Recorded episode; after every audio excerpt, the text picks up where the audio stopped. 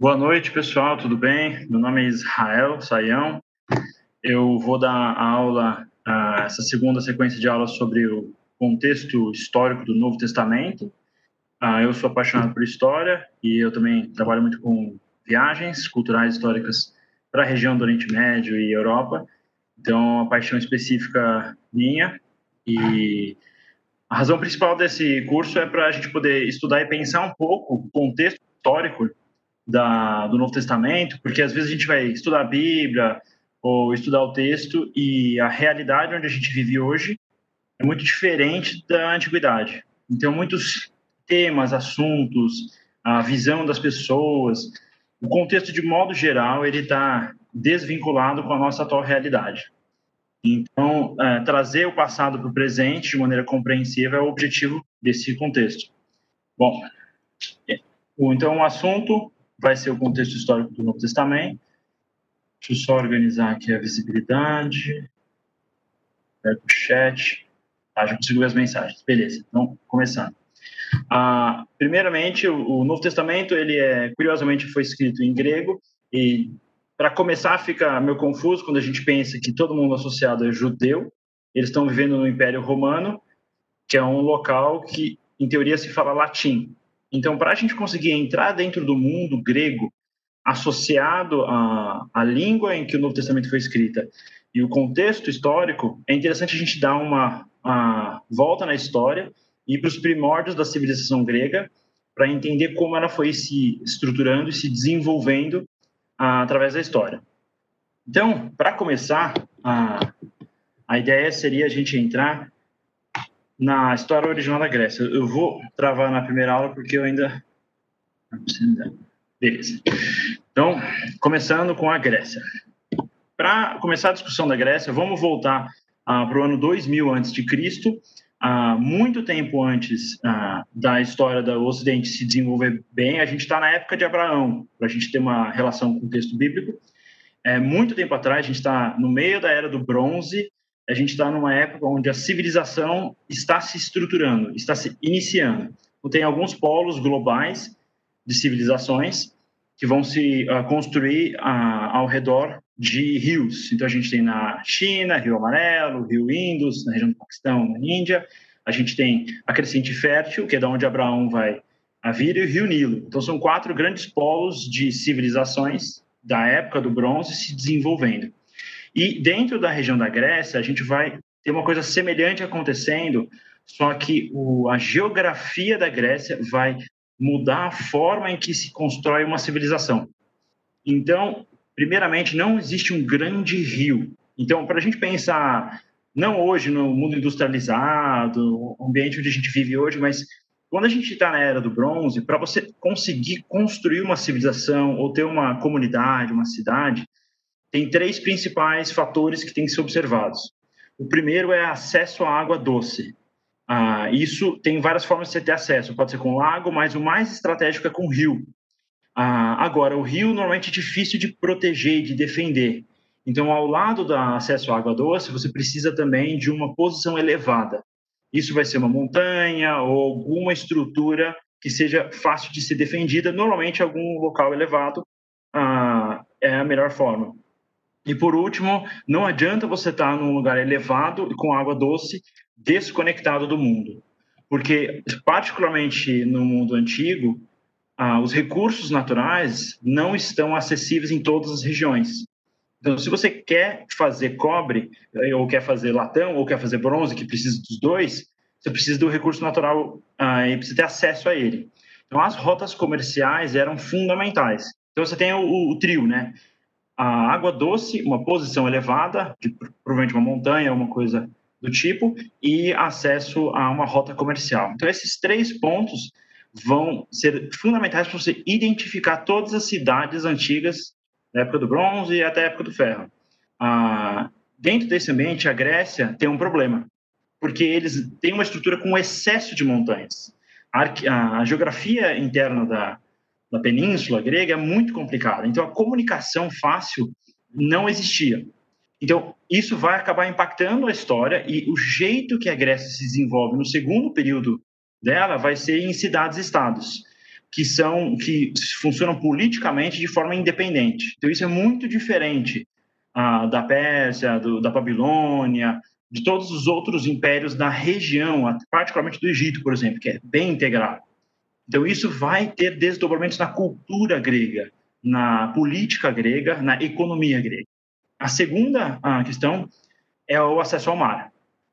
Ah, o mar, indo por exemplo, pra, voltando, por exemplo, nas montanhas, ah, o fato de você ter isolamento permite uma criação de uma cultura muito particular, muito individual.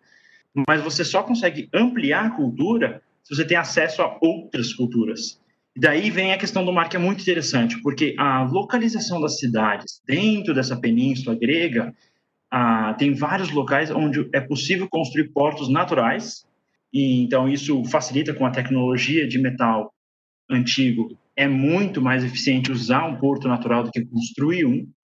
Ah, então, isso permitiu que os gregos tinham um ponto de partida avançado. Né? Eles saíram à frente de vários outros povos e eles começaram a desenvolver uma, um comércio, comunicação entre cidades e o mar que é chamado Mar Egeu, né? que vem de um deus grego antigo, ah, é aquele mar onde todas as ilhas principais e onde toda a costa estratégica da Grécia ah, está localizada vão surgir essas cidades que integram uma cultura muito diversificada em pontos diferentes.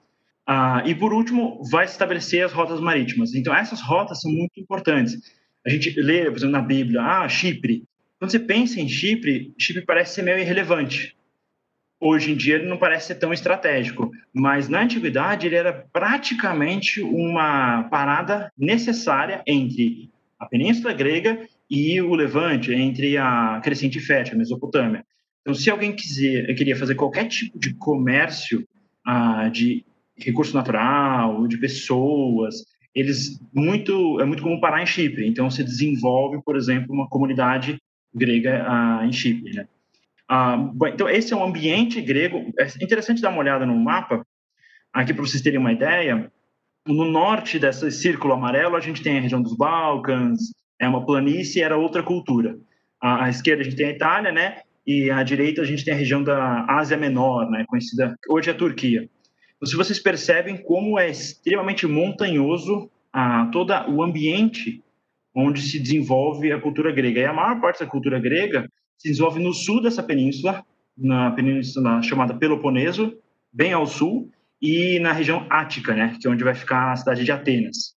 Então, regiões extremamente uh, montanhosas, com ótimos portos naturais e fácil acesso ao comércio marítimo e a relação uh, cultural vai se desenvolvendo com os vizinhos de maneira inicialmente positiva, depois fica um pouco mais violenta. Então, para começar, a ideia também, para a gente conseguir lembrar da história, porque é muita história, é muita informação, então eu gosto de organizar as informações de jeito que fica fácil a gente lembrar. Basicamente, vai ter o período antigo da Grécia, que tem três momentos, que é minoicos, micênicos e dóricos. É o início. Depois disso, você tem a Grécia clássica, antiga, que é o que a gente mais conhece, que é quando começa as Olimpíadas, é que onde tem os filósofos, e depois a gente entra ah, no período helênico, que é pós-Alexandre o Grande. Então, são esses três grandes períodos da Grécia que interferem diretamente na Bíblia. Ah, então, vamos começar primeiro com esse período bem antigo, para entender o desenvolvimento da civilização minoica. Então, minoicos, para a gente só começar a, a, pensar quem são esses minoicos e como que eles se desenvolvem. Eles são extremamente interessantes para entender a história da Europa como um todo.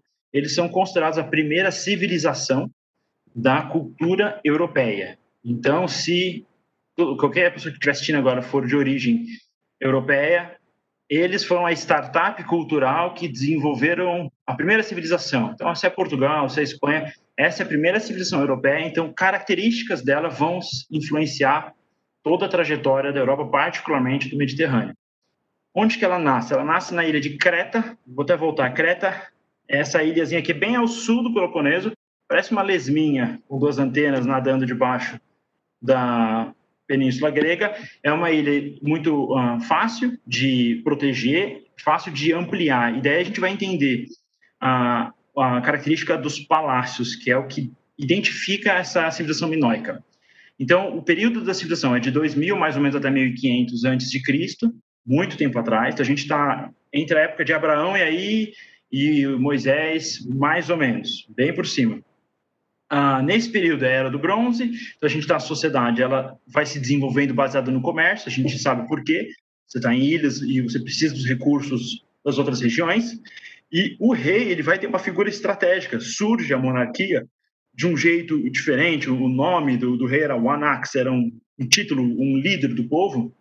E ele vai ser como se fosse o principal empreendedor, semelhante aos estados da Espanha e Portugal, onde a coroa ah, financiava os empreendimentos ah, marítimos nas Américas. Muito semelhante a isso, o rei ele garante a estrutura econômica da, do reinado da, da digamos, um tipo de corte bem, bem ah, antiga, e ele vai desenvolver ah, projetos comerciais, vai conectar a, ilha de Creta com outras ilhas e com o continente também vai acabar conectando com o Egito, com a Mesopotâmia, ah, e um comércio muito, muito forte vai se desenvolver, particularmente com essas duas regiões, que são os dois polos de civilizações nessa época.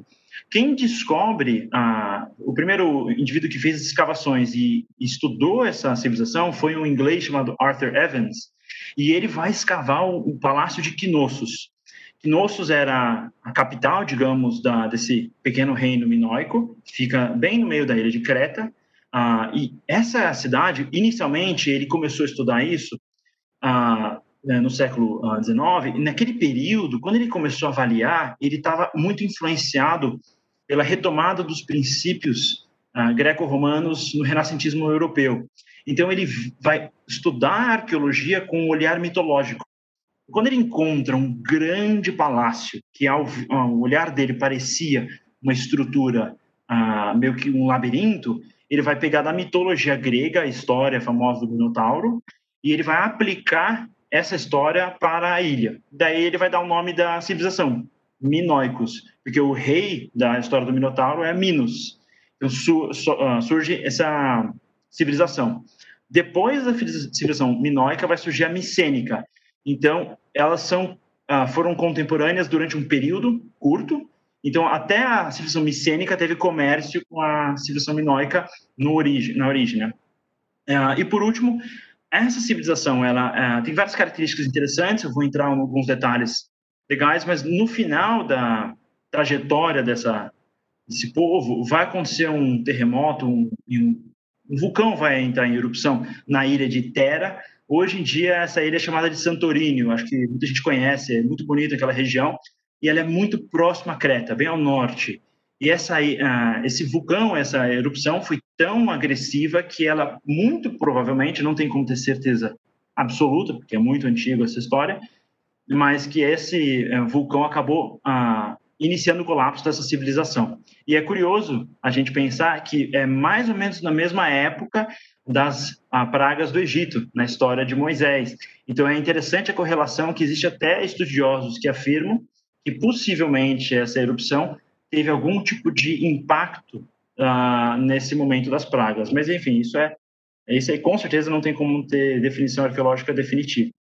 Ah, mas então a civilização minoica ela vai ah, entrar em decadência no, por volta de 1460, 1500 a.C., Uh, e algumas características interessantes. Essa é uma, um afresco que fica dentro do Palácio de Knossos, para a gente ter uma ideia do que, que eles produziram em, em, nível de complexidade artística e cultural. Então, a figura do touro, o touro era extremamente importante em qualquer civilização que dependia de agricultura no passado, porque sem o touro você não tem como fazer o, a plantação com arado. Então, um touro ele puxa o arado num nível tão mais ah, vantajoso do que outros animais, que não é à toa que a maior parte dos povos antigos tinham no seu hall de deuses um deus com cabeça de boi, de touro, de vaca, que estava associado à fertilidade da terra. E daí, quando a gente volta para a história, por exemplo, de a, a Moisés e Arão, ah, o pessoal vai fazer lá um bezerro de ouro. Por que será que eles adoravam o ouro, adoravam o bezerro, né? O, o animal taurino, né? Porque a ideia da, do povo na época é que o que dava o dinheiro, o poder, o sucesso, o que garantia a estabilidade do povo era, é, enfim, a, a, criatura bovina, o, o, touro, né? Então, por causa disso, é, essa arte reflete uma interação, algum tipo de ritual. Não tem como saber o que, que é isso. Parece uma tourada espanhola, mas é algum tipo de dança, de ritual que envolvia pessoas sem muita proteção, uh, brincando com um, um, touro. Não parece ser muito agradável. Uh, e para vocês terem uma ideia visual também, essa aí é, é, a direita tem a ruína do palácio. Uh, essas pinturas não são originais, isso é, foi uma reconstrução do que os arqueólogos achavam que poderia ser. Então não é garantido que era desse jeito, mas é o que eles imaginavam. E a esquerda é uma peça original feita na época a, da civilização minoica que mostra a posição da, da, enfim, do touro, do, do, dos bovinos dentro da sociedade deles. Inclusive, um pequeno adendo aqui mitológico, né? A cultura, o Minotauro, ele ajuda a gente a lembrar da primeira civilização grega, porque é a, a conjuntura do, do, nome do rei, o Minos, que é o rei a, que dominava com Taurino, né? Minotauro, ele é a conjuntura. E na tradição mitológica, alguma pessoa decide se relacionar com um boi e acaba nascendo né, o Minotauro, que é carnívoro, e ele gera o labirinto. Então, para entender o início da civilização grega, a gente está misturando um pouco de mitologia com história, porque naquela época as informações são limitadas e a mitologia traz um pouco de luz para o desenvolvimento cultural. Continuando aqui para a região do mapa, a gente consegue ver a região, a localização de Creta novamente, é a lesbia no meio do Mediterrâneo. Essa ilha é da onde inicia a civilização a minoica. Esse mapa não é ah, do período minoico especificamente, ele já é de um período posterior, então pode ignorar um pouco as colônias ampliadas. As setas amarelas mostram conexão com Cirene, com Egito, com Mesopotâmia, que eram as regiões principais onde tinha algum tipo de relação comercial ah, nesse momento. E daí a gente vai para um ponto fundamental, que é a língua grega. A língua grega ela é muito antiga, e ela vai nascer, ter seus primórdios nessa civilização. Então, é o primeiro ponto de partida para desenvolver uma linguagem. Ah, é fundamental na civilização ter uma língua, você consegue registrar, ah, enfim, quanto que guardou de comida, você consegue comunicar entre povos, você ah, guarda informações do texto. Isso é um avanço muito significativo, porque antes do desenvolvimento da língua, 100% da, enfim, da preservação da história e das informações era baseado em memorização e recontar histórias antigas. Inclusive, ainda é muito eficiente, não é à toa que as primeiras ah, histórias da civilização são narrativas muito antigas, e se não sabe se ela nasceu antes ou depois do texto. Mas então essa linguagem grega se desenvolve, ela é a língua nessa época chamada, o arqueólogo chamou de linear A. A gente vai entrar um pouco mais uh, nela no final, mas basicamente essa língua ela é extremamente antiga e ninguém decifrou ela ainda. Então não dá para precisar ah, o que, que ela fala, ninguém descobriu aí. Se alguém tiver interessado em, enfim, decifrar uma língua antiga, é um desafio para vocês. Dá um pulo lá no museu em Creta. É, aparentemente eles começaram a partir dos hieróglifos egípcios. Mas já deu de minoico, vamos para os micênicos, segundo passo da civilização grega.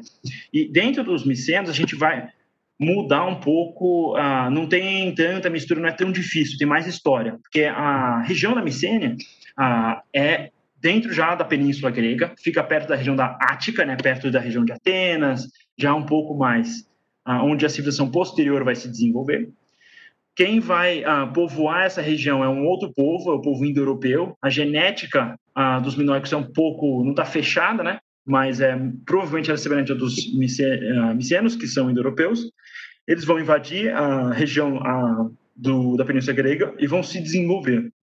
Daí vão surgir os primeiros, as primeiras cidades-estados, por volta de 1600. É muito interessante que dentro do período minoico você tem civilizações muito uh, estruturadas com palácios organizando as regiões. Daí quando você entra no período micênico, já que a geografia é um pouco menor naquela região e tem muito mais variedade de povos de poder, você tem uma, uma fragmentação política maior. Então, esses micênios eles vão dominar o mar de 1500 até 1200. Então, a gente está saindo aí de Moisés e chegando perto já das monarquias ah, em Israel. Então, dentro dessa transição, eles vão dominar o mar, vão colonizar regiões, vão se desenvolver de maneira muito relevante e vão construir ah, muitas ah, estruturas ah, poderosas para controlar o, mar. Então, um avanço significativo. Vocês verem nesse mapa, você percebe que toda a cidade precisava de um ponto elevado.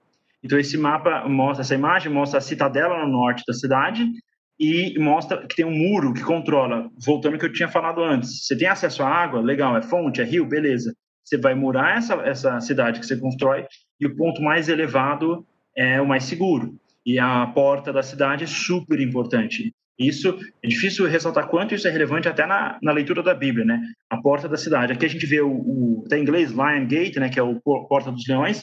E aqui está a porta efetivamente que fica lá na ruína arqueológica em Micena, que era a capital desse reino grande uh, dos micenos, dominou a região. É, é a versão, uh, se a cultura em Creta era startup, essa aqui já é a versão mais consolidada, digamos, do, da civilização, um pouco mais estruturada e com uma característica um pouco mais avançada em termos de uh, arte, tecnologia, cultura, o comércio nessa época avançou, o Império Micênico importava, por exemplo, a, a império acho que é um termo imperfeito para, assim, essa civilização, ela importava, por exemplo, matéria-prima não uh, trabalhada, aperfeiçoavam com metalurgia e depois exportavam. Então, era bem mais avançado tecnologicamente. Para a gente ter uma ideia da onde a gente está no mundo, tá? Na período, a gente está no ah, 14 século aproximadamente. Aqui eu vou usar o ponteiro, acho que vocês conseguem ver na esquerda aqui, essa é região de influência. A gente percebe que a ilha de Creta foi dominada, é o início da civilização minoica. A civilização micênica, ó, aqui, Micena, nasce aqui nessa região, vai se expandir, vai dominar toda a península grega. E daí aqui uma curiosidade, né? Essa região vai ser chamada de Jônia, né? Ah, essa região aqui vai ser é natural por causa das ilhas, tem uma conexão imediata. Então, isso aqui é a grande, é, digamos, civilização micênica. Aqui estão nossos amigos os hititas, os egípcios, que decidiram fazer guerra na terra de Israel aqui, e aqui para a direita a gente tem, ó, esse aqui é o Império Elamita, que vai virar o Império Persa. Aqui, ó, é a região Babilônia, vai virar o Império Babilônia, e aqui é a região que vai desenvolver o, o Império da Assíria, né, o Nínive aqui.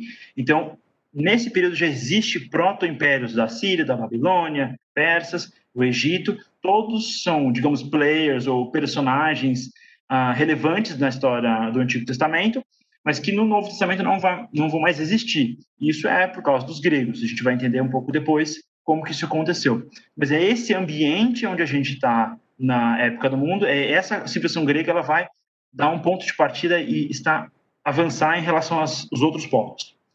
Para a gente entender um pouquinho sobre arqueologia, tá? No caso de da cultura micênica, é diferente o Arthur Evans, que vai descobrir e, e escavar a civilização minoica, ele pega a mitologia e ele aplica a mitologia ao que ele descobriu. Então não tem nenhuma relação histórica entre Knossos e Minotauro. É totalmente ah, inventado pelo arqueólogo. Agora, no caso de, da cultura micênica, é interessantíssimo, porque o arqueólogo Heinrich Schliemann, nesse caso é um alemão, ah, ele vai ler a, a, mitologia, vai ler a Ilíada, a Odisseia, e falar, pera um pouco, esse Homero aqui, isso aqui parece história mesmo. E ele vai, a partir da leitura da Ilíada, vai fazer escavações partindo do pressuposto que ah, os gregos lutaram contra civilizações no, na Ásia Menor, como a gente viu no mapa. Então ele vai identificar a cidade de Troia, que fica ao norte da Ásia Menor, ah, e vai descobrir que efetivamente teve algum tipo de conflito. Então, a, a, na história da Grécia e, e, Troia, isso aparentemente tem fundamentos históricos muito mais, ah, enfim, fundamentais. Então, isso é tratado como história efetivamente. Ah, daí a gente vai entrar mais para a reta final do período micênico, onde os dórios vão descer do norte e vão arrebentar tudo. Então, é a terceira fase. A gente começa com o minoico, micênico, daí os dóricos chegam e arrebentam tudo. E daí é uma coisa que acontece, isso é simultâneo com o texto bíblico ah, no período da monarquia ah, em Israel. Então, Davi vai ah, pegar a tecnologia do ferro e vai usar ela para vencer seus inimigos que estavam usando bronze. Os filisteus usavam ferro, inclusive os filisteus, eles aparecem na história na mesma época que esses dóricos vão aparecer. Os dóricos também vão ter ferro, e eles vão entrar dentro da região do Império Micênio que tinha bronze e vão arrebentar tudo. E vão conquistar, vão, eles não vão conquistar 100% do território, só metade eles conquistam, mas a parte que eles dominam vai, vão ser ah, transformada por muito tempo. E é muito importante saber essa diferença, tá? A Minoica é só pré-cultural. Micênico é basicamente a estrutura da cultura grega.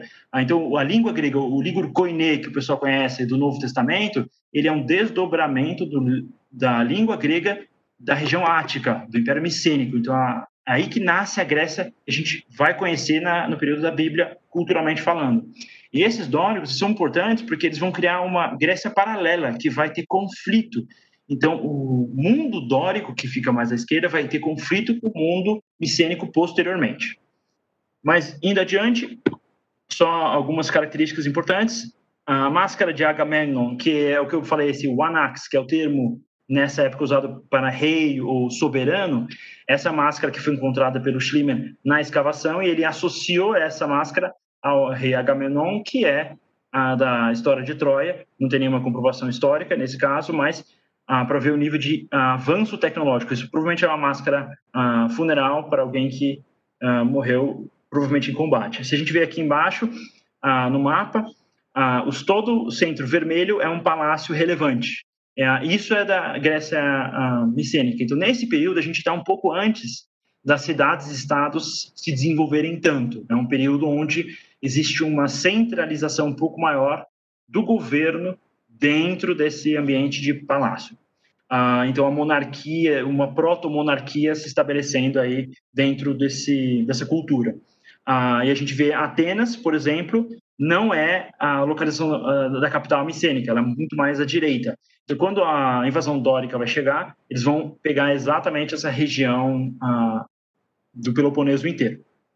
Uh, adiante, para vocês terem uma ideia, esse mapa aqui ficou bem ruim no PowerPoint, mas só para vocês terem uma ideia, Micenae aqui e Troia à, à direita aqui, vocês conseguem ver Micenae aqui e Troia aqui. É, então, a trajetória da Ilíada, se a gente fizer uma leitura histórica, provavelmente foi dentro dessa, esse caminho para a batalha, e a Odisseia é o Odisseu voltando e se perdendo nessas ilhas aqui. E é fácil de se perder aqui, porque tem ilha para caramba, né? Ah, mas então esse é o contexto da Grécia Antiga. Indo adiante um pouco mais, para a língua a grega, o povo miceno, eles desenvolveram uma língua um pouco mais avançada, ah, lembrando que tem influência ah, do comércio que eles tiveram com o Egito, desde a época minoica. Né? Então, se você vê ah, essas imagens, você percebe que isso aqui é uma língua que está trabalhando com um pouco de imagem. Então, o hierógrafo ele era um desenho que tinha um significado. Então, é um desenvolvimento ah, se era ah, silábica ou se não era silábica, a forma de desenvolver língua. Tem alguns estudiosos que afirmam que ela era silábica, mas não tem como garantir isso 100%, mas é considerada uma língua silábica. Ah, e está desenvolvendo uma língua que vai vir a se tornar a língua principal e a razão por que essa língua é tão importante porque os fenícios tinham a língua deles, os egípcios tinham a língua deles, os assírios tinham a língua deles. Por que, que o grego se torna tão importante? Daí a gente vai entrar na rota comercial, já começou a expandir a língua grega para todos os principais polos de comércio, já que a Grécia acaba sendo uma, uma localização muito, muito estratégica para o comércio. E, pessoal, isso vale até hoje, tá? Ah, uma das principais frotas de navios ah, mercantes hoje pertence a um monte de bilionário grego, mesmo no, no, no país grego hoje, por causa da localização da Grécia ela integra, se você entra do Oriente Médio para a Europa, a Grécia sempre está no meio do caminho, um monte de ilha, uma costa, um litoral maior que do Brasil. Realmente a Grécia é estratégica para comércio.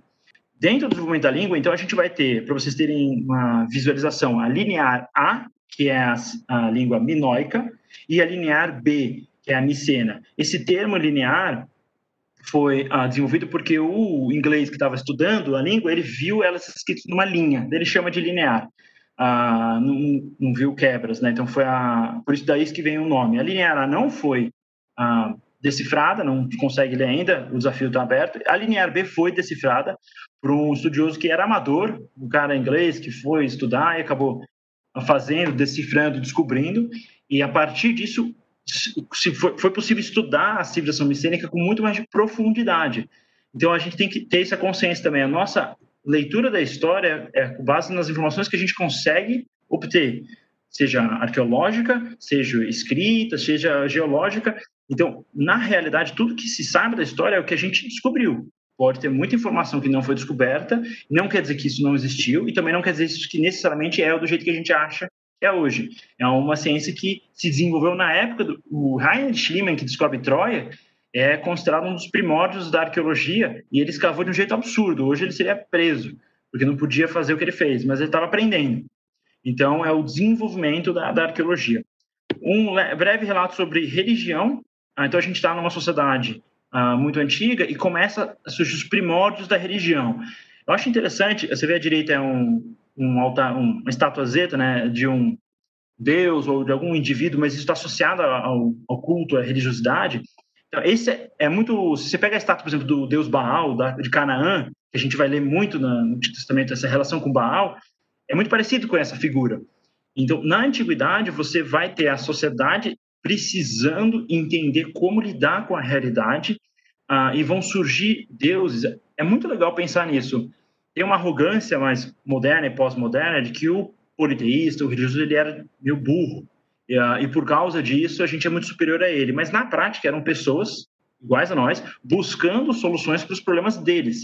Então, se tiver, por exemplo, Poseidon, ele vai nascer na civilização micênica, ele vai, vai ser trabalhado, vai ser mais relevante. E faz todo sentido, porque ele é o deus do mar, tempestade, terremoto e cavalos. Se você tem um povo que basicamente faz comércio, a mulher manda o marido para viagem no barquinho pequeno no meio do, do Egeu. Ah, o cara vai para o combate num barco. Você quer proteção de alguma divindade que protege essa água que dá medo. E o pessoal, na Bíblia tem alguns naufrágios, né? Jonas e Paulo que o digam. Galera afunda de vez em quando lá. Então, eles vão criando religiões para resolver problemas que eles tinham com a realidade. Deméter, por exemplo, vai ser a deusa da fertilidade. Com certeza, se não tem grão, se não tem agricultura, se a terra não produz, todo mundo morre. Então, eles vão criando divindades que res resolvem problemas que eles acham que essa divindade vai resolver. Então, tem um trabalho. A ideia é que se fizer sacrifícios, vai ter uma colheita. Se eu dar, fazer uma oração para Poseidon, ele vai me ajudar. Senão, eu posso afundar. E, na real, as pessoas têm medo de afundar e podem afundar de qualquer forma. Você pega aqui o Apaitídio, era o nome do deus micênico, vira o Hefesto, é o deus da metalurgia, que mostra como era relevante a escultura, a construção, o artesão, e no final das contas, os deuses não parecem ser muito gente boa, o que destrói, por exemplo, a civilização minoica é um vulcão. Então, eles têm essa relação todo Deus tem alguma coisa que nem Poseidon tem o Deus do terremoto, totalmente fora do controle e pode destruir todo o povo. Então a religião vai tendo seus primórdios no politeísmo grego, a religião, enfim, europeia, tem outras que se desenvolvem de maneira semelhante na prática, mas a lógica é essencialmente é essa. E isso ajuda a gente a entender também o ambiente politeísta, porque a gente vê, por exemplo, Barnabé e, e Paulo, quando eles entram na, na região e eles são chamados de Zeus e Hermes, o que, que isso significa? Zeus é o chefão, então Barnabé tinha cara de chefe, pelo jeito. E Paulo é chamado de Hermes. Hermes, engraçado isso, porque Hermes literalmente protege o viajante. Então, em teoria, se Paulo fosse pagão, ele seria protegido por Hermes, porque era o deus do viajante. Só que no caso ele estava, ah, enfim, servindo a Cristo, então não, não funcionou a descrição. Mas é importante entender a lógica da população grega local, enfim, na época já era romana, a lógica deles e as expectativas. O que, que um deus representa? Então, você não tinha o sindicato dos metalúrgicos, você tinha o grupo que adorava o Hefesto. É basicamente a mesma lógica. Você se organiza com base nas suas necessidades e nos seus interesses. Ah, então, indo adiante. Eita. Explicar aqui. Ah, para o período das trevas, né? A gente conhece na Idade Média, o feudalismo, quando cai o Império Romano, é o período, enfim, chamado das trevas. A mesma coisa acontece nesse período de mais ou menos 1200. Aqui vocês veem, aqui são os dórios, né? Os dórios vão descer aqui e vão tacar fogo em tudo e causar loucamente. Aqui no o povo hitita, aqui são o povo do mar. Esse povo do mar vai chegar e vai atacar Ashkelon. Curiosamente, essa é a região que os filisteus vão entrar. Então tem uma associação possível entre os filisteus e esses povos do mar. Aqui está o reino, enfim, do Egito, e aqui está a Síria. Então esses povos todos existem. E isso é muito interessante para a gente ter uma comparação. Quando a monarquia de Israel se desenvolve, tanto com Davi, com Salomão, é o auge da, do desenvolvimento da, do reino judaico, enfim, hebreu, tem esse período das trevas. E nesse período das trevas tem um, meio que um vácuo de, de conteúdo escrito, de registro histórico, e todas as civilizações estão em semidecadência. É muito curioso pensar que o Oriente Médio como um todo entrou em decadência, bem quando o povo de Israel teve o seu apogeu de, de poder. Mas então, essa invasão aqui que vai mudar o mundo grego de maneira significativa, isso vai refletir depois nas cidades-estados também. Ah, agora, a gente, dentro do período de trevas, a gente vai ter o surgimento da, da cidade-estado, que é a mesma coisa com o feudalismo, para a gente fazer uma co comparação, né? Se não tem governo centralizado, cada um meio que se vira. Daí você conecta com ah, o castelo, você conecta com o, a cidade forte que te protege. Então, as cidades-estados, elas meio que se isolam, dependem da agricultura local delas e se fortificam em cidades muito fortes que vão desenvolver uma política com menos, uh, menos, menos pessoas participando. Então, fica mais fácil, fica um ambiente mais propício para o desenvolvimento da democracia. O período das trevas ele é caracterizado pela falta de registro escrito. Isso é uma característica fundamental, uh, assim, básica para o passado, quando a gente não entende, por exemplo, o que, que não é ter cultura, não ter história, quando não tem registro escrito. Então, basicamente, se não tem registro, se não tem uma língua e um historiador, fica um período nebuloso. Ah, e essa invasão ela é uma mistura, ninguém sabe se ela foi uma invasão militar organizada ou se ela foi uma migração. Também em semelhança com a queda do Império Romano. Não é necessariamente uma invasão militar, mas sim uma migração de um povo que vai se assentando e se misturando e vai trazendo com, com essa migração a sua cultura. Ah, a organização política vai ser muito mais simples, então você tem as vilas governadas por reis, praticamente vira o tribalismo mais arcaico, o comércio reduz, então, quando você está concentrado em autossuficiência de todos os seus produtos, as rotas comerciais vão minimizando. Então, o, o auge do poder micênico não está presente nesse período. Ah, e os micênicos não gostam de apanhar, com a maior parte das pessoas, então eles fogem e vão migrar para a região da Jônia, vão acabar evitando o conflito ah, e saindo da região. Nessa transição, a gente vai iniciar o período que é conhecido como da Grécia clássica, né, ou a história arcaica né, da Grécia. Então, foram esses três períodos. A gente viu os minoicos, que é a civilização de Creta associada ao Minotauro. A gente viu a Micênia, que é a civilização mais avançada grega antiga, onde se desenvolve a língua básica a partir da minoica, mas se estrutura ela bem melhor. E é, vai ser o auge onde as histórias dos heróis que a gente conhece, a Guerra de Troia, é nesse período, digamos, heróico da, da Grécia, e daí, na invasão dórica, na, nessa migração de um povo que é indo-europeu, vem do norte, a gente tem uma mudança significativa no, digamos, ecossistema político-social da região da Grécia. E isso vai ter desdobramentos relevantes. Entrando na Grécia clássica, a gente vai mudar drasticamente. Você não tem mais a figura do Anax, do rei, do palácio gigantesco, que influencia diversas regiões de um grande império. Você sim tem a cidade-estado independente. E isso é muito importante, porque nesse momento a, a cultura grega vai se consolidar. A, vai ter a cultura, por exemplo, cada cidade vai escolher o deus que é mais importante. Então, Atenas vai escolher a deusa Atena, por exemplo. Você escolhe o seu deus, você desenvolve a sua cultura, então você tem um desenvolvimento mais forte. E cada cidade podia fazer o que eles achavam melhor. Então, isso é muito interessante. A, a língua escrita deles, eles vão a, aproveitar um pouco dos fenícios, que é um povo que também veio da região, a, hoje é a região do Líbano, né? Eles eram comerciantes também, só que eles eram semitas, não indo-europeus, e é, o alfabeto deles vai acabar ajudando a desenvolver né, a língua grega e o politeísmo vai se consolidar. Se o micênico estava trabalhando com a proto-religião, nesse período da Grécia clássica, é que toda a mitologia grega que a gente conhece hoje teve sua estruturação mais consolidada. Ah, e vai iniciar um pouquinho, ah, perto de 700 e pouco ah, antes de Cristo, a gente vai iniciar os Jogos Olímpicos, perto do Monte Olimpo, que era a morada dos deuses. E a, a relevância do, da Olimpíada essa integração cultural que vai só ser proibida depois no reino cristão grego bizantino pós-Roma. Ah, então essa é a Grécia clássica, ela está se estruturando.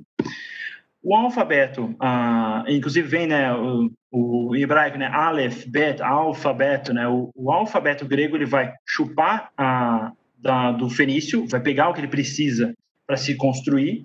Ah, então, no alfabeto fenício não existe vogal.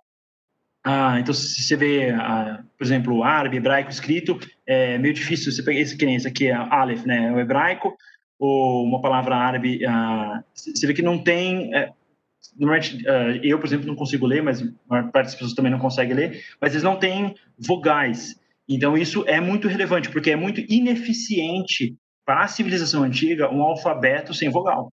Então, quando os gregos criam a vogal e, e, colocam ela no alfabeto, depois vão praticamente exportar essa língua como uma língua muito prática e simples de se usar, o grego é mais fácil do que o fenício, mais fácil do que uh, o hebraico. E se você tem um povo comerciante que usa uma língua e já tem essa inovação da vogal, é mais fácil de entender, mais fácil de ser utilizada para a finalidade prática do comércio, vão acabar tendo pessoas que vão estudar essa língua e vão aprender em regiões diferentes. Então, esse aí é o, o início da língua grega se expandindo na região do Mediterrâneo e a próxima da Crescente Fértil como uma língua comercial relevante. Ah, vamos entrar, então, na questão da colonização, né? a partir do momento que a língua se torna uma língua relevante, se torna uma língua uh, importante para ser utilizada, tem um segundo ponto uh, grego que é muito interessante. Daí não tem como não fazer uma comparação, né? Voltando para Creta, né? Você tem um rei, tem um monte de gente que luta tourada e eles eh, financiam viagens comerciais com navios para colonizar. Parece diretamente a história da Espanha no 1500 depois de Cristo. Mas enfim, é muito interessante que o início da civilização europeia na Grécia é um povo que vive em ilhas, é um povo que tem uma cultura avançada, eles estão querendo expandir seu conhecimento, eles têm uma língua muito forte, eles vão expandir a sua religião também, porque a religião vai junto com a língua, vai junto com a cultura. Tem templo grego para todo lado. Aí eles vão criar um modelo de colonização. O modelo deles de colonização é bem diferente do modelo que a gente conhece hoje, mas a ideia deles é que a cidade-estado é relevante, ela é rica, ela é estruturada, ela tem o comércio, tem a escrita na mão e ela vai para uma área nova, manda algumas pessoas e estabelece rotas comerciais. Ah, então, qual é região? A gente vê aqui no mapa embaixo, ah, por exemplo, a Sicília, praticamente grega, totalmente grega. Você pega o sul da Itália, Croton, ah, tudo, tudo, grego. Inclusive, por exemplo, todo mundo conhece a cidade de Nápoles, na, na Itália. É, é, um o nome é grego. Polis é cidade em grego e Né é nova, Nova Polis e que nem Nova York, ou, uh, enfim, uh, é uma nova, é, tem York na Inglaterra e tem Nova York nos Estados Unidos. Então tem a, a Polis na Grécia, tem a Neapolis uh, na Península Itálica. Então essa expansão colonial vai chegar na França, vai chegar na Espanha, vai chegar no norte, na região da Líbia. Você vê uma expansão, você pega, por exemplo, aqui Tanais, que é saindo do pega, conecta com o Rio Volga, na Rússia, para vocês terem uma ideia toda a região do norte da Ucrânia tinha muito trigo. Então, Atenas estava comendo pão, um trigo importado de uma região próxima da Rússia. Era muito globalizado, era muito integrado. Globalizado foi um exagero, mas era muito mais integrado do que a gente imagina ah, quando a gente pensa num período antigo, com, enfim, ferramentas rudimentares, de um povo, em teoria, menos ah, sofisticado. Ah, Entrando então, agora, inclusive, acho que já não sei se seria bom fazer uma parada para perguntas. Deu 45 minutos. Deixa eu confirmar aqui com a, as autoridades. Você pode abrir perguntas. Mas enquanto eu não tenho a resposta, eu vou continuar falando. Como funcionam as perguntas? Eu recebo aqui, pode ir mais 15 minutos. Eu recebi uma informação aqui, então eu vou continuar mais 15 minutos até dar 8 horas e daí vocês me mandam mensagem aqui no chat. Bom, então eu vou entrar agora numa parte interessante pra caramba, que é guerra. É uma questão de preferência pessoal, mas ah, eu não vou falar muita informação porque não é tão relevante, mas tem um aspecto de guerra que é importante a gente entender.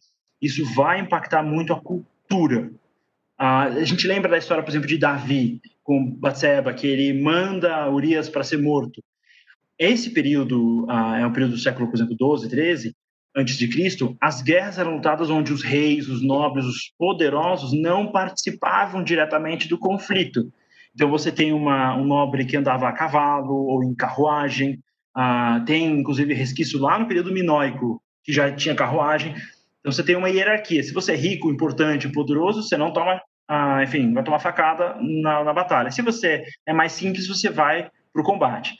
Esse é o modelo do período palacial da Grécia, micênica, minoica. Quando a gente entra no período da Grécia clássica, tem uma revolução cultural e tecnológica, que é o famoso soldado oplita. Aqui à direita você vê o soldado. Por que isso é tão importante? Porque o jeito que eles lutavam refletia na cultura que eles desenvolveram depois. Ah, eles tinham bastante armadura, então a ideia de preservação da vida era muito importante. Isso vai contrastar com, a, por exemplo, o Império Persa. E você tem uma tecnologia que é formada a partir da coletividade, da, da participação conjunta. Então, ninguém vence uma, uma, batalha sozinho, você vence como um time, um coletivo. Tudo que é ah, trabalhado a partir do individualismo isolado não funciona. E é curioso porque eles também vão desenvolver bastante, a Grécia vai criar o conceito do indivíduo no Ocidente. Então, esse Oplita, ele uh, tinha uma formação que é a famosa falange, e esse termo uh, do grego vai, uh, enfim, basicamente essa falange é, é o que? Ela é um porco espinho. A gente vê aqui embaixo. São vários soldados com lança, escudo e armadura tudo de bronze. Eles vão colocar um escudo em cima do outro, praticamente, numa posição. Vira quase que uma armadura coletiva. Então, se você ataca uma pessoa, você ataca todos eles. E eles tinham lanças uh, de quem está atrás uh, sendo somada em quem está à frente. Então, você vê aqui na frente, você vai ter várias lanças. E essas lanças aqui elevadas vão servir como proteção contra arco e flecha que é muito importante, porque os assírios, ah, os Babilônia, a Pérsia, todos usavam muito arco e flecha. Israel vai ser derrotado praticamente por um exército um, que usava, ah, enfim, lançava a lança e lançava arco e flecha, era o principal mecanismo de combate. Esse é uma tropa extremamente eficiente, porque eles são considerados uma tropa pesada que consegue lutar contra esse, essa, esse mecanismo mais de arco e flecha que era muito eficiente na época. Só que qual que é a questão? O nobre, ah, ele vai acabar lutando junto. Então, muda essa lógica. Ah, todo mundo luta. Ah, então, o nobre e o agricultor vão lutar lado a lado. A gente conhece a famosa Batalha de Termópile, onde o rei de Esparta luta junto com o cidadão. Essa, essa igualdade acaba refletindo na cultura grega. Ah, então, essa formação é extremamente poderosa, super eficiente, e essa é a formação que vai garantir que a cultura ocidental vai prevalecer. Então, é, é muito, muito interessante o jeito que ela funciona. Ah, indo adiante, a, a, cultura grega, então, partindo dessa ideia de coletividade, a cidade-estado, a polis, né, ela vai influenciar muito a vida ah, do grego de modo geral, e o cidadão vai ter direitos e obrigações, vai começar a trabalhar essa ideia de que você não é o dono nem é simplesmente um dependente, você é um, uma parte integrante de um processo decisório. É como se todo cidadão grego fosse ah, dono de um apartamento dentro de um condomínio. Eles são ah, como se fosse uma relação condominial, de, de, parceria. Isso é muito interessante, porque isso muda a lógica de organização cívica. Agora, uma leve ressalta, tá? A gente está na antiguidade, extremamente machista, extremamente antiga, mulheres não são cidadãs, homens que não são donos de terra não são cidadãos, estrangeiros não são cidadãos, então é literalmente você tem um condomínio, tem o dono do apartamento, o resto dos moradores são só moradores, o dono é que tem um voto, o resto não tem um voto. Então é essa relação. Não é que todo mundo tem voto, só quem tem propriedade. Mas já era um avanço em relação ao que tinha no reino, onde o rei decide, todo mundo fica quieto e obedece. Ah, então muda a cultura, tanto no combate militar quanto na gestão política da sociedade dentro desse contexto. Então, a ideia é, se você, para quem viu hoje na, na BNU, a, o tema foi serviço, né? Dentro da ideia de servir ao reino de Deus, nessa cultura, nesse ambiente, a gente tem a ideia de você servir a polis, você se submete a polis, você é um, alguma pessoa que avança o desenvolvimento de algo que é superior a você, mais importante do que o indivíduo, mesmo que o indivíduo tenha um protagonismo relevante. Entrando ah, mais adiante, se eu consigo clicar aqui, ah, dentro da cultura grega, tem mais um aspecto fundamental, que é o famoso Acrópole. Ah, o Acrópole ele vai ser o ponto mais elevado da cidade. Então, a ideia de... Isso vai impactar a gente até hoje. Porque se você visita a Europa, tem catedral para todo canto. Nesse momento, a lógica deles é: eu tenho o templo, que representa o Deus, que é o que eu mais valorizo, seja guerra, seja mercantilismo marítimo, seja criação, enfim, de colheita. A minha prioridade eu vou eu vou adorar ela no ponto mais elevado da minha cidade, é o ponto mais seguro estrategicamente, porque a gente tem uma sociedade de guerra, de conflito, de instabilidade, o ponto elevado é fundamental. Então, no lugar mais alto, os, digamos, o aspecto mais importante da cultura, o que mais é desejado e valorizado, fica naquele local. Ao mesmo tempo, você tem a ágora. A ágora é um espaço aberto, é uma praça ah, é muito interessante, porque se você pensa em praça hoje, eu, estou aqui em São Paulo, né? Você vai para a Praça da Sé em São Paulo, não é a ágora grega, é uma bagunça, não é o ambiente, não é um ambiente cívico e, e de relevância social cultural. Então não pode confundir o que a gente conhece hoje com o passado. Na antiguidade, a ágora, se tivesse um debate político para, por exemplo, o, líder, né? Vamos eleger uh, o líder da cidade o debate político se passava na Ágora. Se eu tenho um processo criminal, se alguém roubou dinheiro dos cofres da cidade, vai ser julgado na Ágora. Se eu quero fazer um IPO do meu negócio de peixe aqui, que eu vendo no mercadinho, eu faço o quê? Eu pego crédito na Ágora, todos os negócios, o comércio, uh, se eu preciso de um investimento, se eu preciso uh, lidar com política, a pessoa quer procurar alguém, relacionamento, casamento, que é a família, uh, organizava a Ágora é o local onde a vida cívica se desenvolve no seu máximo, e isso vai ser copiado depois pelos romanos. Então, quando a gente pensa em Paulo, por exemplo, na, no Novo Testamento, e ele, onde você acha que Paulo está falando? Ele vai num lugar aleatório e começa a falar. Se se pensa em Paulo vindo hoje para São Paulo, que daí seria fácil porque tem a estátua dele lá, mas enfim, uh, se você vai para uma praça aleatória e começa a falar, você não vai transformar as pessoas, você vai ser meio estranho.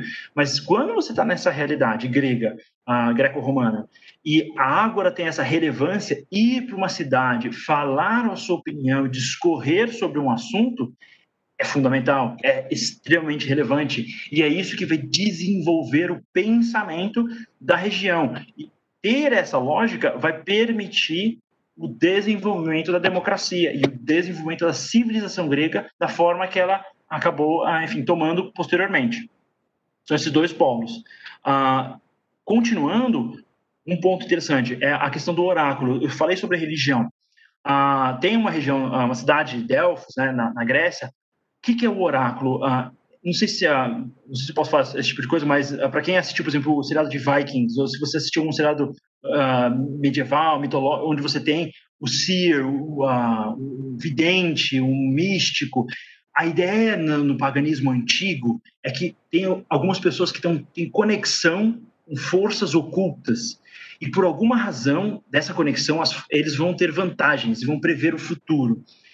E não é qualquer um, não. Todo mundo buscava oráculo. Isso era muito comum. Quando Alexandre o Grande, que estava conquistando tudo, vai chegar no Egito, ele vai lá para um oásis no meio do deserto, em Siwa, buscar o oráculo. Todos os povos, mesmo no auge da liderança, busca-se a magia e o ocultismo para garantir o que não é garantido, que é a vitória, o sucesso. Então, essa busca para algum tipo de informação privilegiada ah, para ter uma vantagem. Então, esse oráculo de Delfos representa isso na cultura. Então, você tem o templo de Apolo, que é basicamente o deus ah, que acaba sendo mais relevante até do que, do que Zeus na prática depois do período romano. Está associado ao Sol, o Sol é particularmente relevante para a agricultura, então faz sentido. Então, tem essa estrutura de sacerdotisas e de, enfim, ah, funcionários, é como se fosse um funcionário público praticamente, porque quem mantinha a, estrutura religiosa era a própria polis, e no caso de Delfos era como se fosse um Vaticano grego, era como se fosse um, um lugar muito estratégico onde pessoas de outras cidades iam visitar para ter essa pequena vantagem ocultista. Então ele era extremamente famoso e visitado. Aqui tem um pequeno desenho para ter uma ideia do ambiente grego, um ambiente um pouco mais do ocultismo, numa estrutura, essa aqui é um corte associado do período uh, do oráculo, da estrutura de uma cidade grega. Você vê aqui uh, um teatro, uma estrutura dentro dessa cidade que era visitada. Então, por exemplo, em Delfos vai ter um teatro significativamente grande, porque se tem grego vindo de todo lado visitar, você tem um teatro, então as ideias, as opiniões que são desenvolvidas nessa polis, nessa cidade-estado, vão impactar o resto da Grécia. Mas daí quem define mesmo a cultura grega vai ser Atenas. A gente vai entrar isso mais ah, na constância. Aqui, deixa eu chegar, uh, antes de bater oito horas, explicar só para vocês, por cima, uh, um aspecto arquitetônico. Isso aqui é interessante para visualizar. Quando a gente estuda a história antiga, fica meio confuso os termos minoico, micênico, dórico. Tem uma forma muito fácil de lembrar, uh, em colunas. então, você consegue facilitar o período histórico. O, no caso de arquitetura, vocês vão ver aqui à minha direita, tem coluna dórica, jônica e coríntia. Qual que é a questão? Dórico, eles vão acabar com o apogeu dos uh, micenos e uh, dos minóicos. Os minóicos já tinham sido queimados pelo vulcão lá de Terra, já deu ruim. Qual é a questão? É uma coluna simples. Você pensa que é uma invasão meio que bárbara, não exatamente, mas meio que de um povo indo-europeu, veio do norte, uh, talvez da região uh, romena, ninguém sabe exatamente de onde eles vieram, mas eles vieram causando e eles tinham uma sociedade mais simples, menos complexa. Então, vai refletir na coluna, coluna menos complexa. Uh, daí você tem a coluna jônica. onde é Jônia? A gente falou, do outro lado, não é fica na Grécia, no, na península, fica do outro lado, na Ásia Menor, na região da Turquia, aquela região de colônias deles. Naquela região vai surgir a coluna jônica, que é a principal coluna, a coluna das colônias. Aqui você vê um livro, praticamente um pergaminho de ponta cabeça, até curioso. Eles fizeram uma escavação recentemente em Israel, na região de uh, da Palácio do Rei Davi, e acharam uma, um capitel muito interessante da, da coluna, que é muito parecido com essa jônica. É curioso essa relação. Ah, e por último, você vê a Corinta, que é a Corinto é uma cidade que vai ser fundada pelos dóricos, fica dentro da região praticamente do Peloponeso, bem do limite, e ela vai ter o apogeu comercial. Então, aqui é um período futuro, a gente entra naquela, mas é de extrema riqueza. Então, primeiramente, lembra que os minoicos tinham comércio com ah, o sul, Egito, com, ah, tinham um comércio com a Mesopotâmia, então os egípcios vão influenciar o desenvolvimento. Ah, o egípcio faz estátua, vamos fazer também. Ah, o egípcio tem a coluna, vamos fazer também. Então, tem o início da civilização. Os micênicos levantam colunas, os dóricos derrubam as colunas, então não tem coluna dórica, desculpa, não tem coluna micênica, tem só dórica. Então a gente vai ter eles como o início né, da, da civilização estruturada. Daí a jônica nas colônias e a coríntia vai ser a principal, né? E lógico, essas aqui são as originais, daí os, os romanos vão só copiar, não inventa nada, só copia e e reproduz um monte de capital uh, semelhante dentro da estrutura deles. Né? Eles vão preferir a Corinta porque é mais bonita, né? Faz parte. Uh, então, aqui, só para vocês entenderem esse contexto, tá? Aqui era a civilização minoica. A micênica vai expandir e vai criar toda essa colônia. E a dórica vai dominar essa região aqui. Daí, você vai ter duas estruturas culturais que vão se opor. E essas estruturas culturais são muito relevantes, vão ser ressaltadas com as cidades de Esparta e Atenas. Ah, vai ter uma oposição ideológica extremamente significativa. Então, aqui na direita, a gente vê a cidade-estado, que é onde o apogeu cultural grego se desenvolve.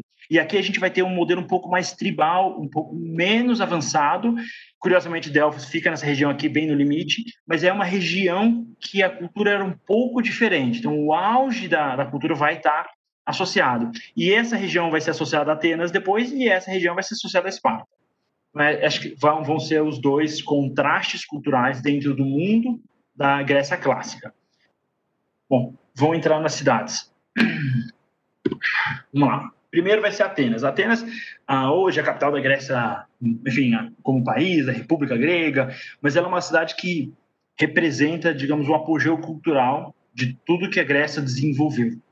Ah, dentro da, de Atenas, a gente vai ter o quê? Primeiro, é uma ótima localização, ah, um espaço muito significativo. A gente vê aqui o mapa da região antiga. Isso aqui que é o Acrópole, isso que é o ponto elevado, bem difícil de conquistar um Acrópole desses não é um lugar fácil de ser invadido, você fica relativamente seguro. Vê aqui a, o auge, o grande templo que fica dedicado ao Deus que protege a cidade, é o principal centro de é, autoridade e domínio do mundo antigo, é, e a cidade que depende dessa estrutura ao redor. Por que, que, a região de Atenas é estratégica? Tem muito minério e um acesso muito prático ao porto. Depois vocês vão ver, tem uma imagem aqui que mostra o porto. Eles já tem uma fortificação que conectava a cidade direto ao porto, de tão bem localizada que é a cidade. E ter um porto fundamental se você é um poderio uh, comercial. Então, no caso da Atenas, ela se torna um, um estado comercial diversificado. Eu falei anteriormente, eles chegaram a importar a recursos não ah, desenvolvidos, não trabalhados e acabaram exportando. Então, a cultura começa a exportar ah, material de argila, material de ah, ferro, começa a exportar a cultura, começa a exportar, por exemplo, azeite, né, oliva, tinha regras, ah, não pode exportar ou pode só exportar, dependendo de quem governava, tinha controle de que produto, que matéria-prima poderia ou não poderia. Então, acabou avançando essa, essa cultura comercial deles a, arte e a literatura se desenvolve muito. Né? A, a, literatura se desenvolve. A gente tem o famoso Heródoto, né, que é um historiador. Muito do que a gente tem da antiguidade é graças ao Heródoto, particularmente da Grécia. E você só tem a história se alguém registra e preserva. Porque aconteceu muita coisa com outros povos, que nem os dóricos, com certeza tinham muita história legal. Mas ninguém registrou, então virou nada para gente. Ah, alguém, ah, aqui entrou uma pergunta os micênicos eram um povo indo-europeu. O que significa? Bom, beleza. Ah, então, só pausar. Tem vários povos diferentes que ah, surgem de regiões diferentes do mundo. Ah, então, você tem as raças diferentes, raças de povos, por exemplo, da Ásia, da África, da Europa. Então, a classificação é, da etnia, né, da, da, que acaba desdobrando na cultura, mas a origem genética do povo grego é indo-europeu, tem uma conexão que vem desde o vale do rio Indus até o continente europeu. Então, nesse ambiente, você tem ah, o povo indo-europeu que vai, eh, vão migrar, vão sair da região. Você pega, por exemplo, ah, os ciganos na Europa, eles são de origem ah, da Índia, eles são indo-europeu também. Na Índia é indo-europeu, na Ucrânia é indo-europeu. Agora, no meio do caminho, você tem, por exemplo, os fenícios, eles são semitas. Eles são parentes dos árabes, ou dos judeus sefaraditas. Então, é uma origem uh, de etnia, não uh, necessariamente cultural, mas acaba tendo impacto na cultura também.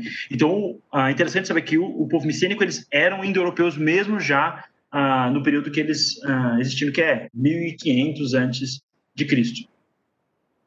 Mas é isso. Vamos lá, então. dentro da estrutura de, da cidade de Atenas, Bom, é, o espaço deles é gigante, uh, mil metros quadrados, uh, a parte de cima né, do, Acrópole uh, é muito boa, eles desenvolvem arte, literatura e escultura, eles vão trabalhar com o comércio, conhecer as esculturas egípcias, vão trabalhar mais ainda essas esculturas, atingir um apogeu máximo. Nesse período grego é que tem o auge de escultura grega que os romanos nem conseguem criar no mesmo nível, eles só vão copiar. Ah, e a literatura vai se desenvolver. A gente tem a Ilíada e a Odisseia vai ser escrita sobre uma guerra que aconteceu por volta de 1200, 1400 anos de Cristo, só que ela vai ser escrita por volta do ano 600, 700. Então, ela é escrita muito depois. Claramente, se ela foi escrita 500 anos depois, daí você vai ter um cara que nem Aquiles, que é semideus. Então, assim, a história fica meio que uh, diferente quando você escreve ela muito tempo depois, ah, e, claramente, para se lembrar da história, ela foi misturada uma narrativa que preservou ela durante um período na cultura grega. Ah, e você vai ter o surgimento da filosofia. É curioso até, porque vai ter uma baita guerra civil na, na Grécia, os caras vão se arrebentar de invadir, destruir cidades, se quebrar. E bem quando acaba as guerras e o pessoal cansa de guerra civil, desenvolve a filosofia. Tipo, não vale a pena, não, não é tão legal sair batendo em todo mundo, então vamos vamos pensar, filosofar, porque aparentemente é menos agressivo. Ah, e depois, você também tem as colônias. Né? Isso vai começar na prática já proto-colônia com pessoa minoico, no período micênico vai ter as colônias mais estruturadas, e daí as cidades-estados têm tanta proeminência que elas acabam fazendo as suas próprias colônias, associadas a Atenas, a Esparta, a Tessália, eles vão ter a sua própria a colônia. Isso é muito interessante, porque isso vai ter um, um vai causar uma guerra, por exemplo. Ah, daí entra, ah, pera, entrou mais um aqui sobre as guerras. Os judeus desenvolveram seus materiais bélicos naquele período que foi muito atacado. Ah, é. Então, em relação ao mesmo período, né, que a gente estava falando, quando os judeus são atacados, por exemplo, pra, pelo esse povo do mar, mesmo período que os dórios estão invadindo e arrebentando os micênios, né? Os filisteus vão trazer, por exemplo, ferro. E os judeus vão desenvolver tecnologia para vencer os filisteus. E rei Davi vai fazer isso. rei Davi vai fazer serviço de espionagem dentro dos acampamentos militares filisteus, vai copiar a tecnologia do ferro, vai armar o exército de Israel com ferro e vai vencer as guerras. Então, sim, os judeus, ah, na época, os hebreus, né, eles desenvolveram um material bélico muito eficiente, por isso que eles conseguiram ter os reinos dele. Não existe, na antiguidade, você não consegue ter um reino, um rei, uma terra, uma cultura e um modelo político sem você garantir suas fronteiras na pancada. Não existe, tipo, ah, essa região é minha aqui, é meu direito. Não existe. O direito ele só é garantido pela arma. Não mudou muito hoje em dia, mas hoje a gente acha que, ah, meu, esse é o país, faz sentido, ele tem direito. Ela sempre na base da, da pancada. Então, os judeus, para existirem, precisaram se desenvolver. E eles ficavam entre dois impérios, que é o egípcio e o Império Hitita, né? Depois vai ser o assírio. É a localização muito estratégica. Ah, é um péssimo lugar para criar um reino, se você quiser. Você vai ser invadido. Mas, enfim, ah, eles acabam criando. Então, é o mesmo período. Ah, mas a tecnologia deles era muito inferior, por exemplo, à dos gregos nesse período. A Grécia está muito mais avançada. Israel está num período um pouco mais... Ainda tá, tem os reinos nesse período que Atenas vai ter seu apogeu, mas depois Israel vai ser invadido pelos assírios. Descendo, então, agora dentro da cultura de Atenas, né? pensando como que era a vida de uma pessoa em Atenas. Ah, vamos pensar nas mulheres. Elas ficavam reclusas em casa, então assim, nossa, a democracia nasceu em Atenas. Vamos lá, mais ou menos. A gente está desenvolvendo os princípios, só que as mulheres são reclusas na casa delas. A função da mulher é gerar filho, dois no mínimo. Ah, mas, assim, a cada dois anos ela tinha que reproduzir. Fala, nossa, que absurdo. Sim, na época onde as pessoas morrem toda hora, com doença, com peste, com guerra, morrem de fome, ter muitos filhos é meio que necessário. Não vai rolar médico, não vai ter plano de saúde particular, você não vai tomar vitamina, não, não tem as mesmas ah, vantagens. Então, ter filhos é meio que fundamental para todo mundo. E a, a, expectativa, a média de vida era 36. Mas isso é meio mais ou menos porque quando você pega, por exemplo, países menos desenvolvidos hoje, tem uma baixa expectativa de vida. Quer dizer que não tem idoso? Não. Quer dizer que já que morre muita criança, por exemplo, ah, no parto, ou já que morre jovem, morre gente em guerra, se morre uma pessoa, se tem duas pessoas, um tem 100 anos e outro morre com um ano, a expectativa de vida é 50, né? Então a idade média cai drasticamente quando você tem muita morte de jovem, que mostra a, atraso tecnológico comparado com o que a gente tem hoje. Então era muito a mulher tinha uma figura, ela não é que ela era inferior em, em sentido integral, porque ela era quem reproduzia, então tinha deusa de fertilidade, ela gerava vida. Mas dentro do contexto social, a função primordial dela era gerar vida. Ah, e no caso, por exemplo, você pega o rei Mar, o deus né, da guerra, o homem, uma das principais funções do cara era tirar a vida. Então, realmente era ah, tinha um conflito. Ah, as moças se casavam relativamente cedo, né, 14 anos já estavam casadas. Os homens sempre têm mais tempo para casar, porque ele tem que garantir o dinheiro, a estabilidade, tem que, enfim, ser relevante. Então, eles demoravam um pouco mais para garantir.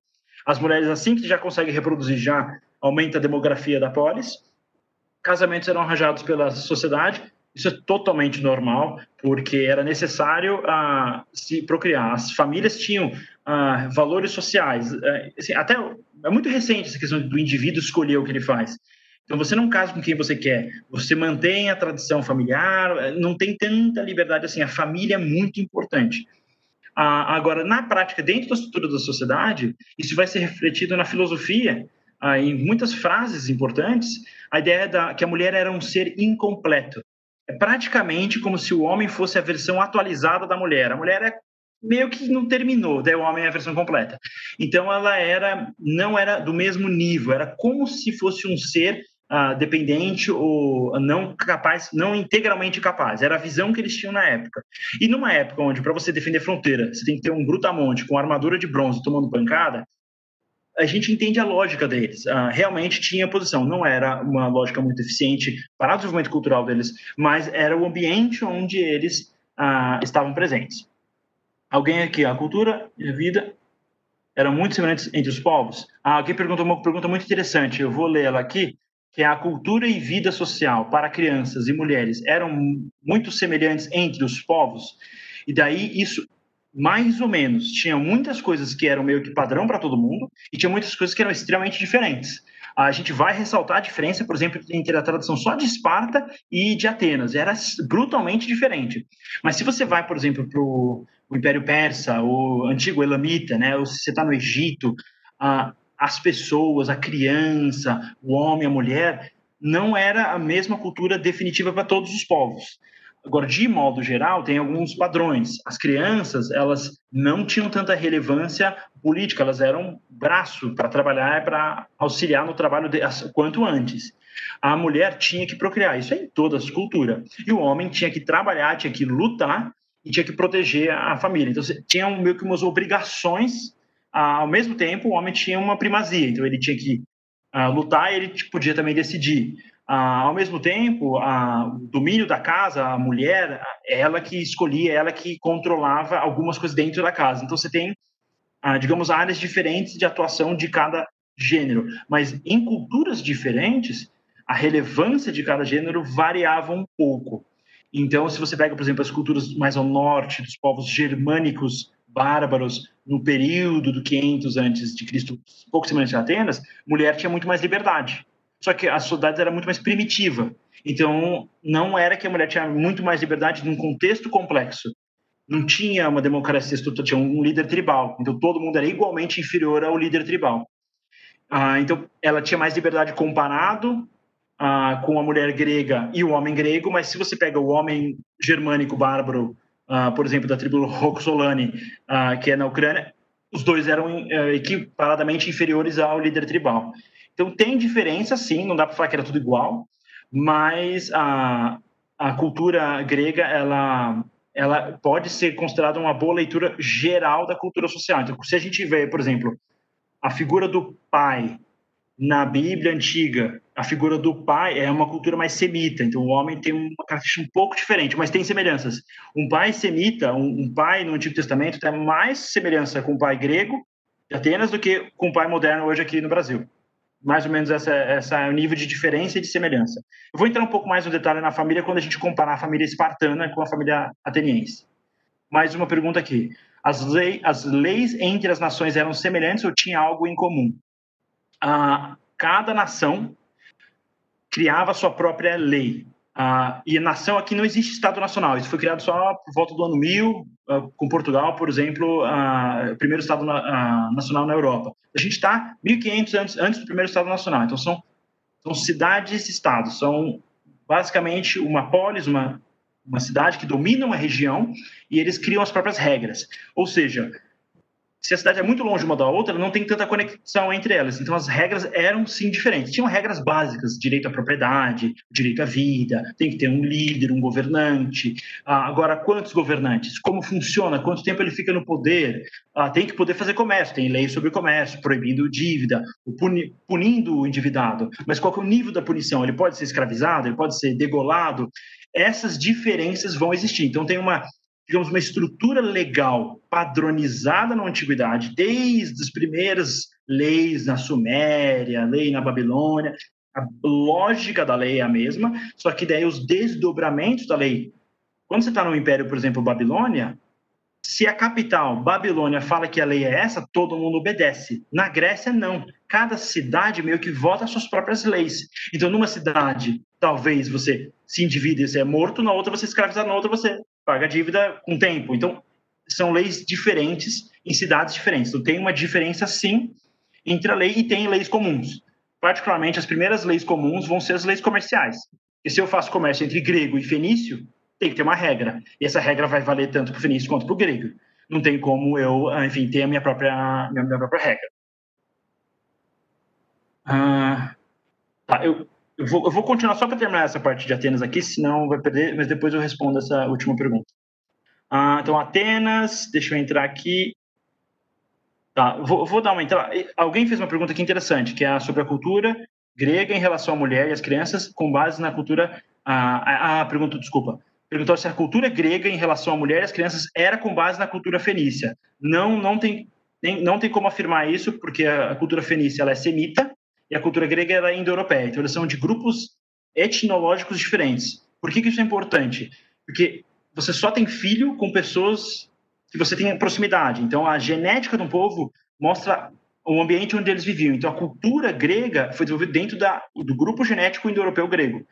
Ah, os semitas tinham a cultura deles. Tem semelhanças? Existem semelhanças, mas não dá para falar que a cultura deles foi um desdobramento direto do comportamento fenício, até porque tem diferenças ah, marcantes entre a tradição. Agora, tem muitas semelhanças, mas essas semelhanças são decorrentes da própria estrutura familiar. Na China, na Coreia, na Rússia, ah, na Etiópia, tem pai, tem mãe, tem filho, então, assim, tem coisas semelhantes. Agora, o nível de liberdade de uma criança vai depender da riqueza da região, ah, do, da classe social. Então, acho que isso é um pouco mais abrangente. Ah, então, tem semelhanças, tem diferenças. A cultura grega, ela consegue refletir de modo geral o período histórico onde ela está colocada, mas ela não é nem excessivamente diferente, nem excessivamente ah, semelhante a outras culturas. Ela tem uma particularidade dela. Uma de, eu entro aqui agora na segunda parte, por exemplo, dentro do ambiente grego, a relação homossexual ela era idealizada entre os homens. Então, a ideia é que eu estou falando: o homem é a versão completa, a mulher é a versão incompleta. Então, a partir dessa lógica, você vai ter texto de filósofo, historiador ou até político falando, por exemplo, um orador ateniense vai falar: prostitutas temos para o prazer, concubinas para o serviço diário, esposa para dar nossos filhos legítimos e serem boas donas de casa. Eu te garanto que se eu conversar com gente no Brasil hoje, eles vão concordar 100% com essa frase. Então, daí vem aquela questão: o quão antigo histórico é o ser humano ter problemas. Não é assim. Então, o ser humano ele é mais ou menos o mesmo ser em qualquer período histórico. Tem coisas que são meio que padrão. Agora, dentro da cultura deles, a função da mulher era basicamente procriar e cuidar da casa, porque você tem que ter um bom filho, senão você não tem herdeiro, senão você não tem descendência. Ah, eles tinham prática de ter concubinas. E concubina é uma prática muito simples. Se eu tenho uma mulher casada com 10 homens, ela só consegue gerar um filho por ano. Se eu tenho um homem casado com 10 mulheres, ele gera 10 filhos por ano. E se você aplica isso em progressão geométrica num período de 100 anos, a civilização poligâmica com várias mulheres vai ter muito mais soldado. Então, tem uma questão meio prática da antiguidade que se você procria mais, tem mais filhos, você tem mais soldados. Quem tem mais soldados ganha. Então, tem essa questão meio prática. Concubina era muito muito comum. E prostituição existia com um nível tecnológico limitado. Então, não era tinha, não era no nível hoje, não tinha tecnologia ah, biológica, enfim, pílula, para garantir o mesmo nível de segurança. Existia prostituição, mas não era da mesma forma que é hoje em dia. E a questão da homossexualidade, por exemplo, alguém perguntou para comparar com os fenícios. Cara, é totalmente diferente. A cultura grega ela tinha muito mais conexão e facilidade com essa questão bissexual, a ideia da superioridade do homem, então a pessoa tinha romance. Isso vai uh, refletir em coisas bizarras até dos espartanos, por exemplo, uh, que quando eles casavam, a mulher ela cortava o cabelo careca e ele tinha a primeira relação nupcial num quarto escuro, para o cara não se assustar, porque ele passava dos sete anos até o casamento praticamente só com homens. Devia ser uma vida bem desagradável em Esparta, mas enfim. Então o cara, para não se assustar com uma mulher muito feminina, eles faziam isso. Então, tem, isso é uma característica da relação do homem e mulher ah, bem conectada com a cultura grega e não com a cultura, ah, por exemplo, fenícia. Eu já recebi aqui uma informação que eu tenho um pouco tempo restando, então eu vou resumir aqui, vou concluir a história de Atenas e daí fica para semana que vem Esparta para fazer essa, essa diferença, como as duas cidades eram ah, diferentes. Vou entrar aqui então bem por cima, tá, pessoal? A questão dos filósofos, vocês já devem ter assistido as aulas de filosofia que o Saião deu nas últimas semanas. Então, a filosofia grega vai nascer na cidade de Atenas, desse ambiente pós-micênico, desse ambiente da Grécia clássica. A Atenas é o apogeu a, cultural depois da vitória contra os persas. Então, a gente vai ter vários professores lá que são os sofistas. Então, Sócrates nasce confrontando o sofista, basicamente para ter um contexto histórico, o sofista ele era meio que um professor. Ele meio que força, ensinava as pessoas, mas eles influenciavam, eles persuadiam as pessoas. Daí Sócrates vai falar, não, tem, tem, uma verdade. Então tem um método socrático, através da maiêutica, eu vou explicar para uma pessoa através do raciocínio dela mesma. Isso é uma revolução cultural, porque a ideia é que não importa se você é rei, se você é um pobre, não importa quem você é. Tem uma verdade e tem a inverdade. Então, se eu busco a verdade, se o rei ou o cara que corta a pedra, os dois têm a capacidade racional de chegar à mesma conclusão. E Sócrates ele se considerava uh, mosquito, ele ficava irritando as pessoas. No final, ele vai ser morto pela democracia ateniense, vai ser condenado, como cada qualquer grande pensador que questiona a estrutura social de uma cultura, ele foi acusado de não valorizar e respeitar os deuses. Lembra? O templo está no Acrópole, a superioridade definitiva. É como se você confrontasse o Estado, você desprezar os deuses. Que ele estava buscando a verdade, então ele entrou em conflito com a estrutura religiosa e política da, da época, buscando a verdade. Então, ele é democraticamente solicitado para ou ir embora da cidade ou se matar. Ele fala que não vale a pena deixar de ser ateniense, porque ele basicamente era ateniense, e ele prefere se matar do que ser, enfim, expulso da cidade. E seu estudante, né, o, o aluno Platão, fica com um pouco de raiva, e ele vai ser, acabar sendo principalmente conhecido pelo racionalismo e dualismo, vai desdobrar o racionalismo da estratégia maêutica socrática, né? E Platão, por exemplo, já não vai curtir muito política uh, democrática. Por quê? Porque a democracia matou o professor dele. Ele fala, ah, essa coisa de todo mundo decidir não rola, não negócio é só gente inteligente poder participar da política, porque se todo mundo participa, o resultado é imprevisível. E ele vai fundar a academia que é considerada primeiro, digamos, estrutura de ensino, né, instituição de ensino do Ocidente, que é relevante. Ah, beleza. Eu vou, acho que dá para entrar. Eu vou fazer mais dois slides então aqui, daí eu termino antes de Péricles. Ah, bom, então, resumindo, pessoal, a gente falou hoje sobre os minoicos, micênicos e dóricos. Então, nasce lá na Lesminha, Creta, vai nascer em Creta a primeira civilização, associado ao Minotauro. Daí, os micênico é a base cultural grega, é o apogeu. Os dóricos arrebentam tudo.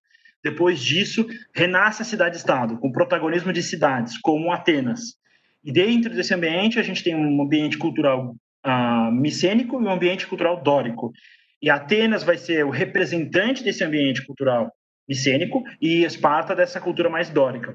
Aqui a gente vai ver o ambiente do mapa, a Macedônia, que é Tessália, aqui está Atenas e aqui está Esparta. Então, essa região aqui vai estar tá mais associada à relevância, influência dórica, e essa região aqui, com as colônias da Jônia, vão representar a cultura grega mais micênica. E todo esse composto aqui representa o mundo grego, que vai estar em colisão direta com o Império Persa, que é outra filosofia, que é outra cultura, que é outra estratificação social, bem diferente a visão deles.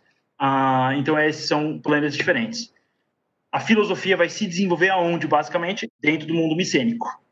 Os filósofos Tales de Mileto, por exemplo, fica na região da Jônia, que é, ele vai basicamente desenvolver a lógica inicial que vai chegar no átomo, a busca pela essência das coisas. Tales de Mileto é de uma cidadezinha, uma, a, a região de Mileto, aqui da, da Jônia, e ele basicamente mora do lado do mar. E a conclusão dele é que a essência de tudo é água. Faz sentido o cara só ver água na frente dele. Ah, e ele vai criar essa lógica de buscar a essência. Por isso que a palavra átomo vem do grego. E átomo significa o que não pode ser cortado. É a, a última partícula que compõe a essência das coisas. Então, enquanto filósofos em Atenas estão buscando esse, a, o racionalismo, a verdade, na região da Jônia eles são filósofos um pouco mais associados à, essência fisiológica da, da realidade. Mas se já tiveram aula de filosofia, eu acho que eu não vou mais entrar nisso. Tá, eu vou terminar a aula nesse momento aqui. Na próxima aula eu vou retomar explicando sobre as formas de governo de Atenas para fazer com, o contraste entre a região de Esparta. E eu acho que é, basicamente é isso. Então, esse que é a estrutura principal do início da sociedade e da cultura grega. Ah, na aula que vem, a gente entra no desdobramento de Atenas, no conflito com Esparta e nas guerras, enfim, com a Pérsia, e depois na futura helenização do mundo, que vai gerar o ambiente que o Novo Testamento vai acontecer. Muito obrigado pela participação de todo mundo. Nos vemos, nos vemos semana que vem, então. Na próxima aula, Deus abençoe e até semana que vem.